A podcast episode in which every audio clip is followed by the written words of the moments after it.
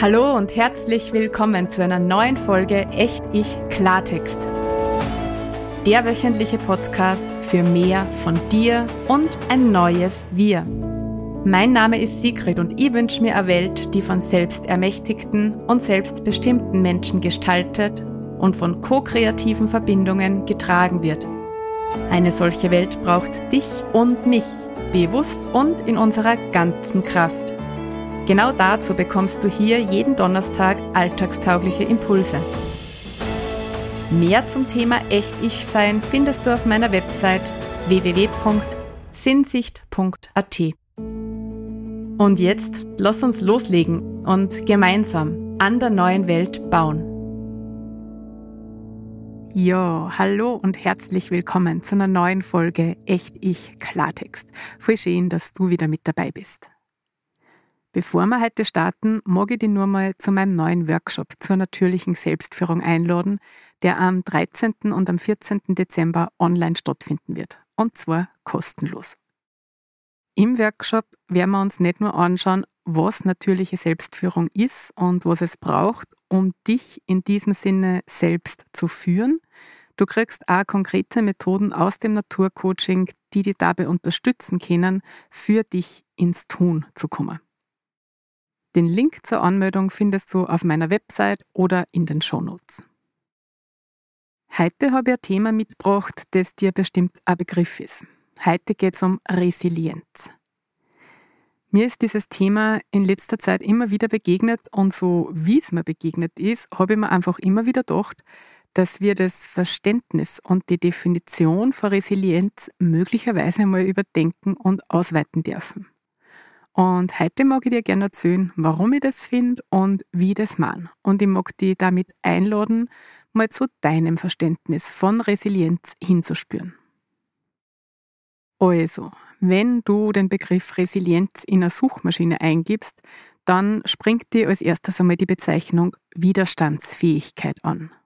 Und du liest dann wahrscheinlich auch, dass Resilienz die Fähigkeit von Menschen beschreibt, Krisen und schwierige Lebenssituationen ohne dauerhafte Beeinträchtigung zu überstehen. Soweit, so gut. Das wissen wir also. Was in meiner Wahrnehmung in den letzten Jahren bezogen auf Resilienz aber passiert ist, ist, dass da eine ganz starke Zeitkomponente dazugekommen ist. Dass es also nicht nur darum geht, Krisen gut zu überstehen, sondern auch, dass es vor allem wichtig ist, Krisen möglichst schnell zu überwinden. So nach dem Motto, je schneller du eine Krise überwindest, je schneller du nach einem Schicksalsschlag wieder auf den Beinen bist, desto resilienter bist du. Und das ist der Grund, warum ich da heute über Resilienz sprechen mag. Weil ich finde, dass wir genau da einhaken dürfen. Ich frage mich nämlich, wo das herkommt. Dass wir als umso resilienter götten, je schneller wir durch eine Krise durchgehen.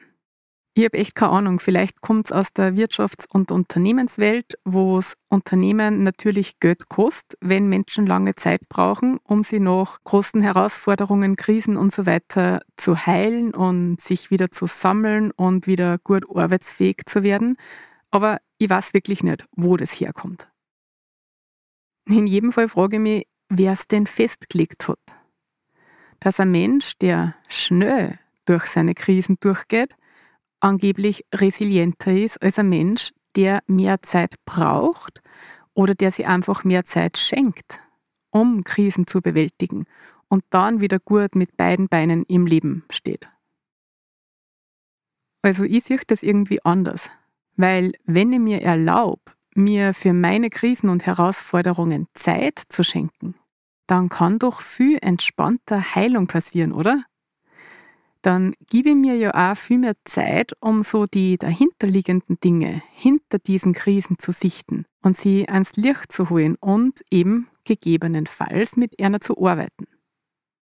Also für mich fühlt sich das irgendwie viel bodenständiger und, wie nenne ich es denn, Ursachenbehandelnder, gibt es dieses Wort, keine Ahnung, und auch ein Stück weit ehrlicher an als nur Tools und Techniken anzuwenden, um möglichst schnell wieder aus einer gefühlt unangenehmen Lage auszukommen.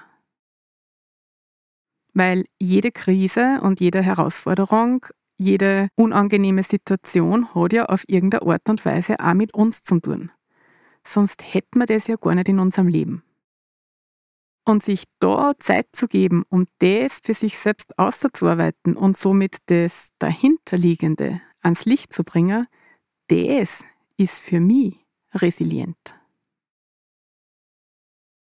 Weil dieses mich einlassen können auf den Prozess, der dadurch entsteht, ist ja eine unglaublich wertvolle Ressource für den Umgang mit künftigen Krisen und Herausforderungen wenn ich für mich einfach einmal lerne, mit einer Krise zu sein, in einer Krise zu sein, mich auf diese Herausforderung einzulassen. Und eben mit dieser Krise oder Herausforderung zu arbeiten. Dann komme ich nämlich gar nicht in diesen Modus von, oh mein Gott, eine Krise, Hilfe, ich muss da schnellstmöglich wieder außer, sondern ich entwickle dann für mich den Zustand vor, okay, eine Krise. Challenge accepted. Ich weiß, wie ich damit umzugehen habe. Und das bringt mich ja nicht nur in meine Selbstkompetenz, sondern auch von vornherein in einen weitaus gelasseneren und ja, entspannteren Umgang mit dieser Krise oder der Herausforderung. Und genau darum soll es für mich eben auch bei Resilienz gehen. Um die Fähigkeit, bewusst durch Krisen durchgehen zu können. Mit allem, was dazugehört. Und um die Bereitschaft, mir dafür die Zeit zu geben, die es braucht, die ich eben brauche. Die es für all dieses Einlassen braucht, für das Zulassen, für das Sichten, für das Fühlen, für das Reflektieren, fürs Integrieren und so weiter. Und all das kommt ja meistens nicht so schön hintereinander, wie ich das jetzt aufgezählt habe, sondern in Wellen und in Wogen. Und deshalb mag ich dich heute einfach einmal einladen, einmal zu deinem Verständnis von Resilienz hinzuspüren. Also, was heißt das für dich? Darfst du die nach deinem Verständnis als eine resiliente Person beschreiben?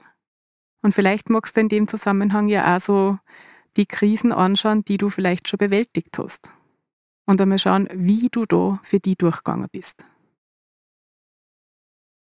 Wenn du magst, findest du bei den Selbstcoaching-Materialien heute einen Leitfaden, mit dem du eben vergangene Krisen nur mal mit einem, ja, mit einem bisschen anderen Blick anschauen kannst und dadurch nur mit tiefere Learnings für die außerholen kannst.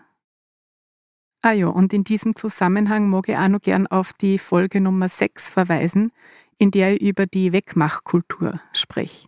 Das passt nämlich auch ganz gut zum heutigen Thema. Also, wenn du es noch nicht da hast, wenn du das noch nicht gehört hast, dann hör auch gern da einmal ein. Gut, das war's schon wieder für heute. Ich wünsche dir jetzt viel Freude beim Spülen mit deinem Verständnis von Resilienz und du weißt, wie immer freue ich mich, wenn du den Podcast teilst und weiterempfiehlst, wenn er dir ein Beitrag war und wenn du natürlich auch nächste Woche wieder mit dabei bist. Bis dahin, alles Liebe, deine Sigrid.